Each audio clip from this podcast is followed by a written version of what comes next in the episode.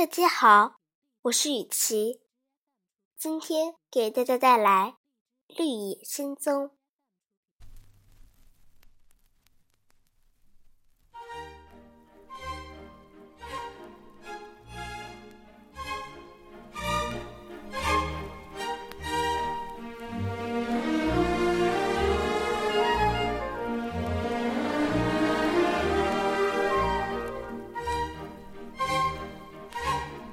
当晚，多萝西和托托住在这座漂亮的蓝房子里过夜。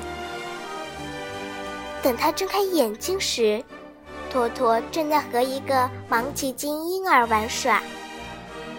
因为他们从来没有看见过小狗这种奇怪的动物。但多萝西最关心的是，怎样到翡翠城。波奎严肃地告诉他：“那个地方太远了，而且有很多危险。留下来吧，我们这里又快乐又富有。”波奎热情地恳求道：“谢谢你，波奎。可是我只有找到奥芝才能回家。”我好想我的亨利叔叔和艾姆婶婶。德罗西和这些热心的朋友们一一道别，领着托托又上路了。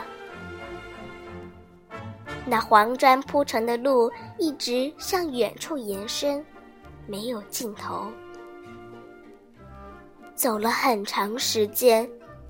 多罗西来到一处矮墙前休息，微风吹过，到处呈现出美丽的蓝色和绿色，还有那些热情的芒吉金人。多罗西觉得长途旅行虽然辛苦，却非常快乐。